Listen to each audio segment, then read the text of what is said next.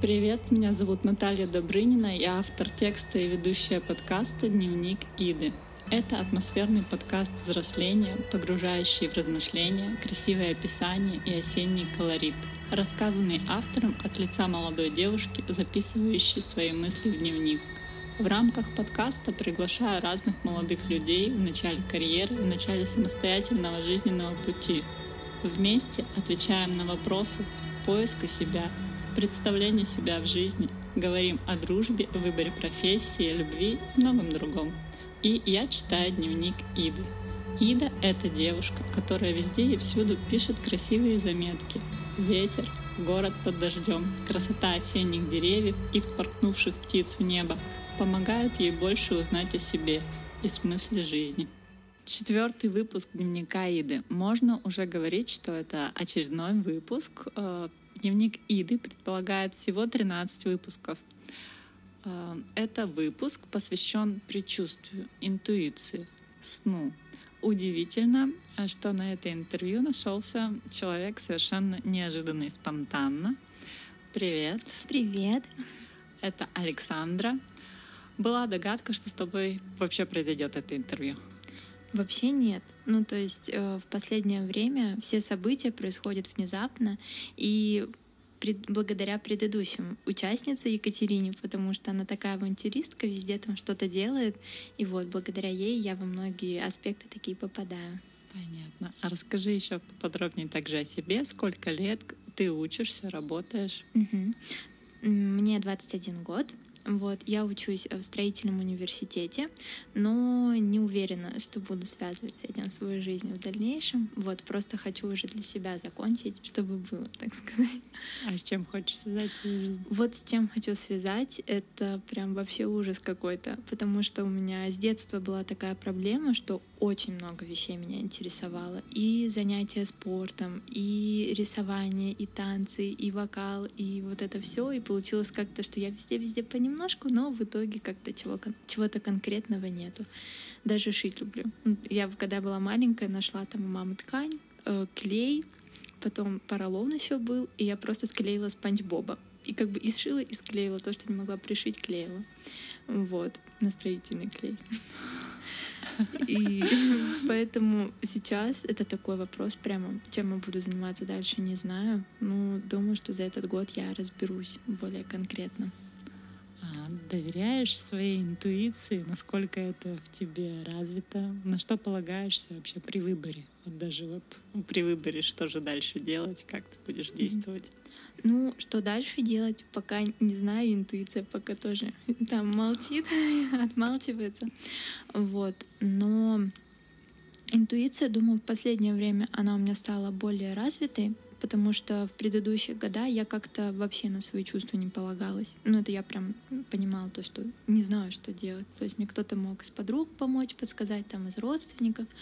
Вот. Но в последнее время я стала причувствоваться к именно Э, к внутренним ощущениям, что как мне будет комфортнее, возможно, где-то, как-то наоборот, что-то мне внутри подсказывает, что, может, я ленюсь и не хочу сейчас куда-то ехать, вот, но внутренне ощущаю, что это может принести мне какие-то приятные впечатления, вот, поэтому сейчас я ее стараюсь прислушиваться и развивать, вот. А к снам как относишься?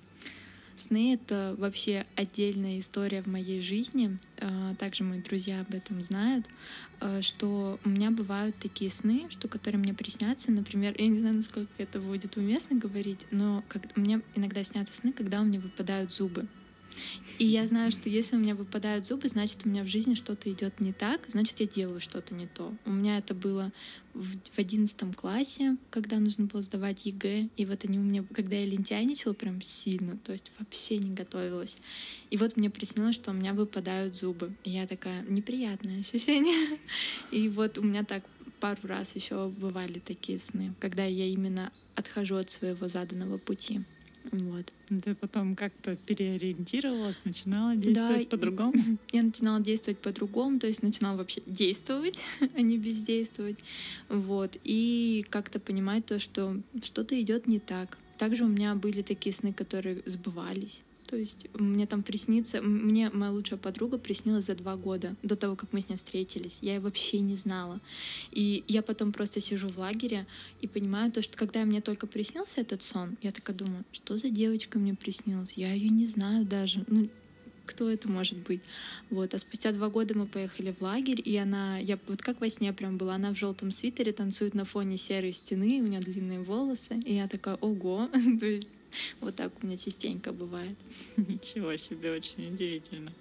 Можно тебе еще задать э, классический вопрос нашего подкаста. Нравится ли тебе осень? Как относишься к этому времени года? Осень я люблю, потому что это вообще у меня нету нелюбимого времени года, потому что каждое время года это что-то новое, смена. То есть мне нравится вообще смена чего-либо. И когда я жила у себя в городе, в Ноябрьске, я оттуда родом, это сейчас у меня вся семья переехала, у нас 9 месяцев зима, и пару месяцев что-то лето, осень, весна, что-то такое. Это на севере просто было. Вот. И как такового прям такового, таковой смены не было. То есть там месяц, он полмесяца был. Вот. А приехав в Тюмень, я прям прочувствовала осень.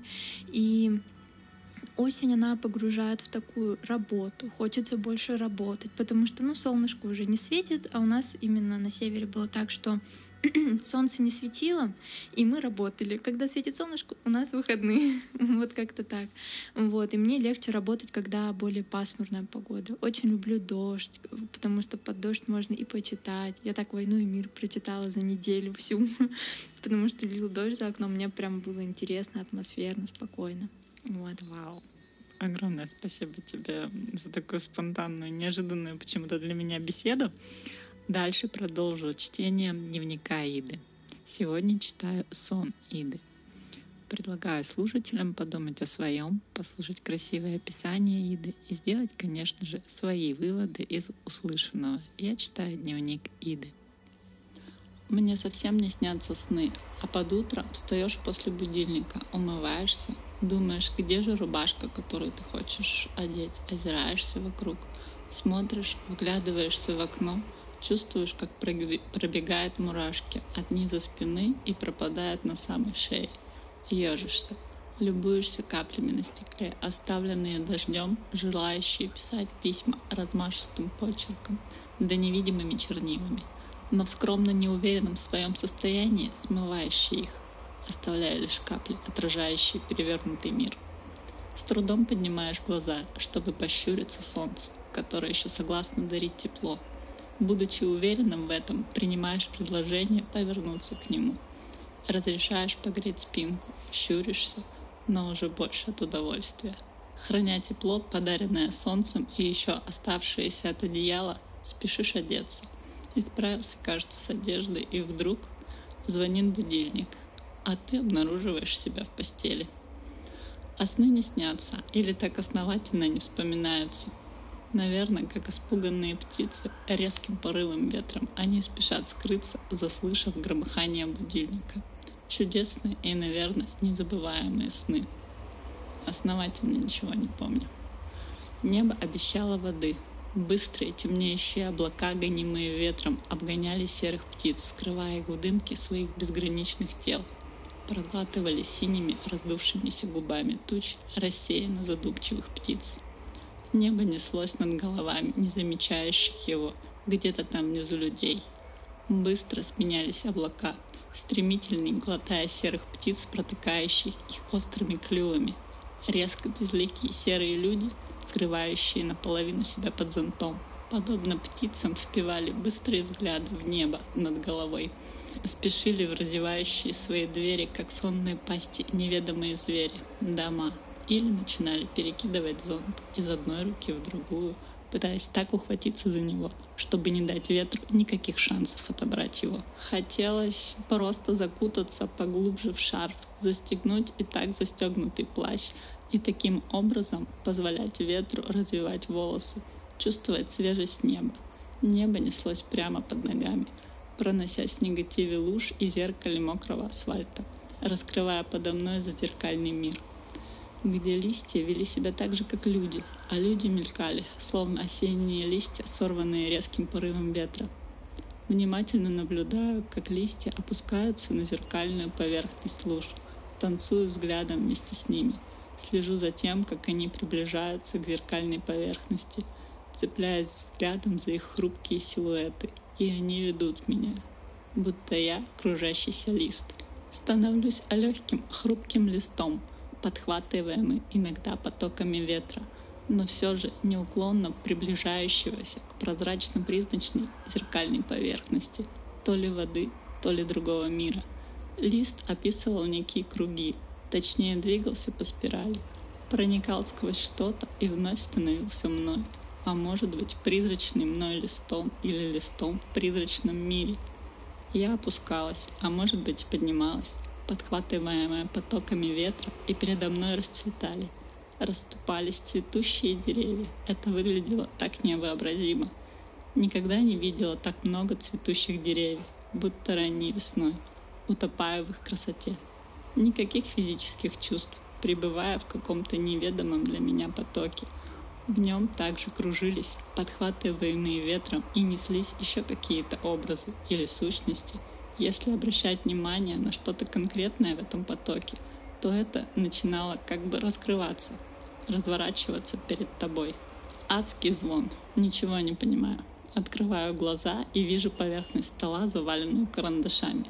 Свой блокнот и телефон, издающий этот адский звук. Неизвестный номер. Отключаю звук, смотрю время. 12 час ночи. Стою из-за стола, иду в кровать. Солнечный зайчик медленно и верно крадется ко мне. Слежу за ним из своего укрытия под одеялом. Он уже преодолел стопку книг, прокатился по карандашам, усеявшим собой добрую часть письменного стола, побывал в кружке с недопитым вечерним чаем. Вот-вот должен был затронуть циферблат часов, и вдруг дикий звон будильника — Нащупываю телефон, кое-как выключаю будильник. Но вот беда. Снова звук звонка. Теперь меня желает слышать подруга. Кажется, что это длится вечность. Отрывание головы от подушки, усаживание поудобнее. Что тот, кому вздумалось звонить в такую рань, мог бы уже прекратить. Без желания отвечаю. Да, я уже выхожу, говорю я ей. Сожалею о том, что нужно поторапливаться. Вытаскиваю из волос последние карандаши. Не покидала мысль о том, что сегодня снился сон, который могу вспомнить. Он уже почти крутился словами на языке, но мешало молчание, которое важно соблюдать на занятиях. Подруга закидывала меня скрученными бумажками, видимо, пыталась достучаться до меня. Я почти не обращала на нее внимания. Мне было совершенно безразлично происходящее вокруг. Не волновали многие насущные вопросы – все как-то умело проходить мимо. Что происходило в моей голове? Там царила таинственная открытость миру.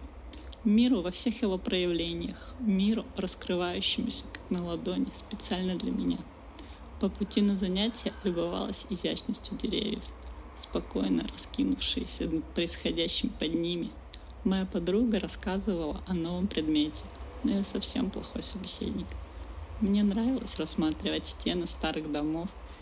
Их отпавшими местами штукатурка оголяла многоцветность их тел. Заклеенные углы обрывками фраз и телефонов мелодично шуршали, повинуясь ветру, тем самым погружая дома в общий массив городской жизни. Это был четвертый выпуск подкаста «Дневник Иды». Продолжение будет в следующем выпуске через неделю этой осенью. Подписывайтесь на подкаст и погружайтесь с Идой в сны, в красоту осени. Пусть ваша интуиция вас не подведет.